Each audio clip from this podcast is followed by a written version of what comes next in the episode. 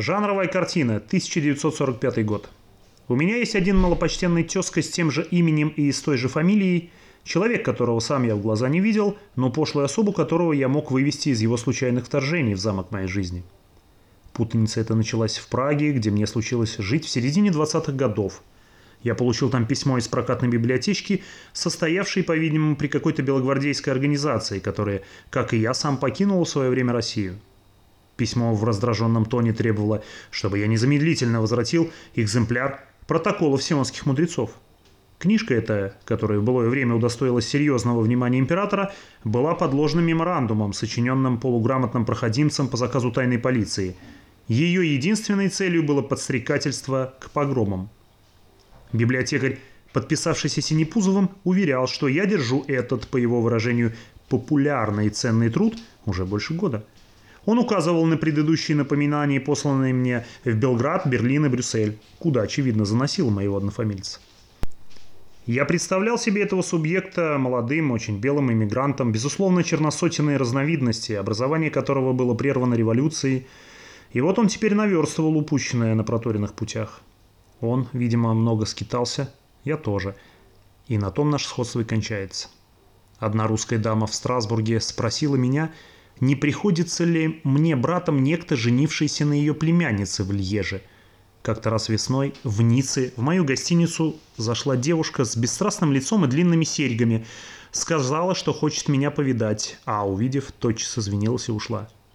В Париже я получил телеграмму, в которой нервно сообщалось. «Не приезжай, Альфонс вернулся, подозревает, будем благоразумны, обожаю, тоскую». И, признаюсь, я испытал рот мрачного удовольствия, вообразив, как мой повеса-двойник неотвратимо врывается в комнату с букетом цветов и застает там Альфонса с женой. Несколько лет спустя в Тюрихе, где я читал лекции, меня ни с того ни с сего задержала полиция по обвинению в том, что я будто бы расколотил три зеркала в ресторане. Прямо триптих какой-то, на котором изображен мой тезка сначала пьяным, зеркало первое, потом очень пьяным, второе, и, наконец, буйно пьяным, третье. Кончилось тем, что в 1938 году французский консул нагло отказался поставить печать на моем потрепанном, зеленоватом нансеновском паспорте, потому что я, дескать, уже однажды въехал в страну без разрешения. В пухлом досье, которое было затем извлечено, я успел подсмотреть физиономию своего однофамильца. Этот прохвост носил коротко подстриженные усы и волосы бобриком. Воцарилась почтительная пауза, во время которой доктор Туфель трепетной рукой зажег папиросу, вслед зачем, госп... зачем госпожа Галь прелестным девичьим жестом, соединив ладони, стала умолять его завершить вечер какой-нибудь приятной музыкальной пьесой. Он вздохнул, поднялся, мимоходом наступил мне на ногу, виноватым жестом дотронулся кончиками пальцев до моего колена и, сев за рояль, повесил голову и несколько секунд оставался недвижим в полной, даже слышной тишине. Потом он медленно и очень бережно положил папиросу в пепельницу, снял пепельницу с рояля и передал ее в услужливо подставленные руки госпожи Галь и опять наклонил голову. Наконец он сказал несколько э, прерывающимся голосом. «Эм, «Прежде, прежде всего я сыграю стяг наш звездно-полосатый». Это уже было выше моих сил. К этому времени мне уже сделалось и физически дурно – я поднялся и поспешно вышел из комнаты. Я уже подходил к стенному шкафу, куда горничная, как мне помнилось, положила мои вещи, когда меня настигла госпожа Галь, а с нею прибой отдаленной музыки. «Вам непременно нужно уйти», — сказала она. «Вы никак не можете остаться?» Я нашел свое пальто и ронил вешалку и с притопом всунул ноги в галоши. «Вы, «Вы либо убийца, либо идиоты», — сказал я. «А может быть и то, и другое. А этот человек — гнусный немецкий агент». Как я уже докладывал, в критические минуты я подвержен ужасному заиканию. И поэтому моя тирада вышла не такой гладкой, как тут написано. Но она произвела впечатление, прежде чем она нашлась, что мне ответить. Я с треском захлопнув за собой дверь, уже нес свое пальто вниз по лестнице, как выносит ребенка из загоревшегося дома. Только на улице я заметил, что шляпа, которую я собирался надеть, была не моя. Это была сильно поношенная фетровая шляпа более темно-серого оттенка и с более узкими полями. Голова, для которой она предназначалась, была меньше моей. Внутри шляпы имелся ярлык с надписью «Братья Вернеры, Чикаго».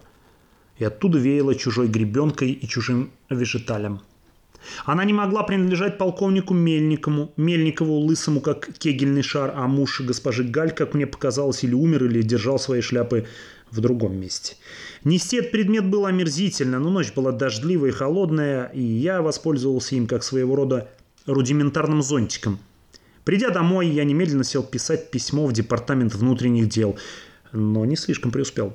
Мое неумение схватывать и удерживать в памяти имена весьма снижало ценность сообщаемой мной информации, и так как мне надо было еще объяснить собственное свое присутствие на вечере, то пришлось присовокупить массу многословных околичностей и каких-то подозрительных сведений о моем однофамильце. Хуже всего было то, что когда я писал всю эту историю в подробностях, она приобрела какой-то бредовый, нелепо утрированный характер. А между тем я в сущности мог всего лишь сказать, что некий господин из неизвестного мне города на Среднем Западе, человек даже имени которого я не знаю, в одном частном доме сочувственно говорил о германском народе в обществе слабоумных женщин преклонного возраста. Да и почем знать, может быть, во всем этом не было ничего противозаконного, особенно если судить по выражениям точно такой же симпатии то и дело встречающимся в писаниях иных весьма известных журналистов. На другой день рано утром я открыл дверь, в которой позвонили, и передо мной оказался доктор Туфель с непокрытой головой, в макинтоше, молча протягивающий мне мою шляпу, с осторожной полуулыбкой на сине-розовом лице. Я взял шляпу и пробормотал нечто благодарственное.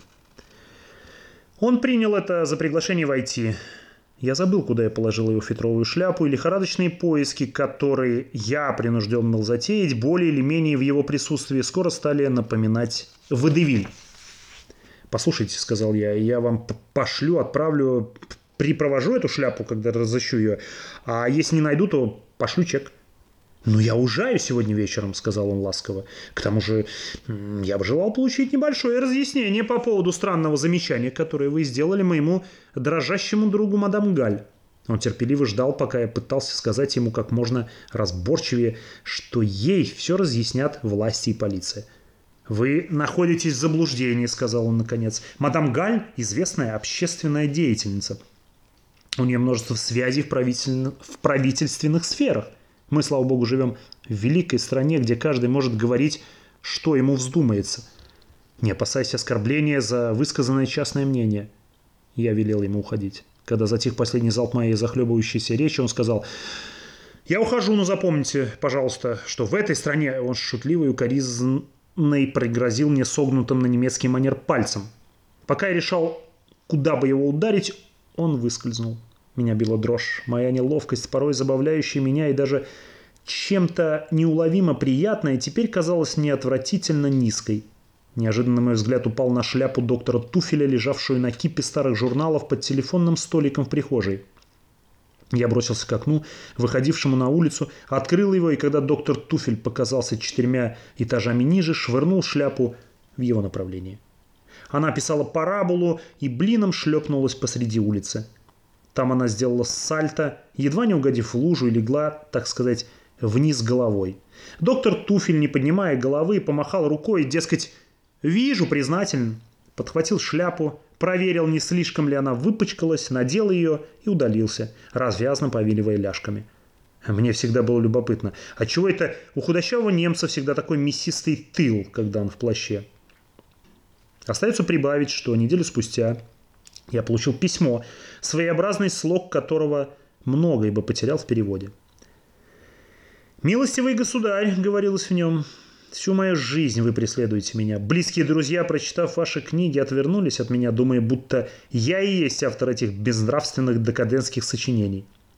В 1941, а потом еще в 1943 немцы арестовали меня во Франции по обвинению в том, чего я и знать не знал и ведать не ведал. И вот теперь в Америке, недовольствуясь тем, что вы причинили мне столь столько неприятностей в других странах, вы набрались наглости выдать себя за меня и в пьяном виде явиться в дом достопочтенной особы.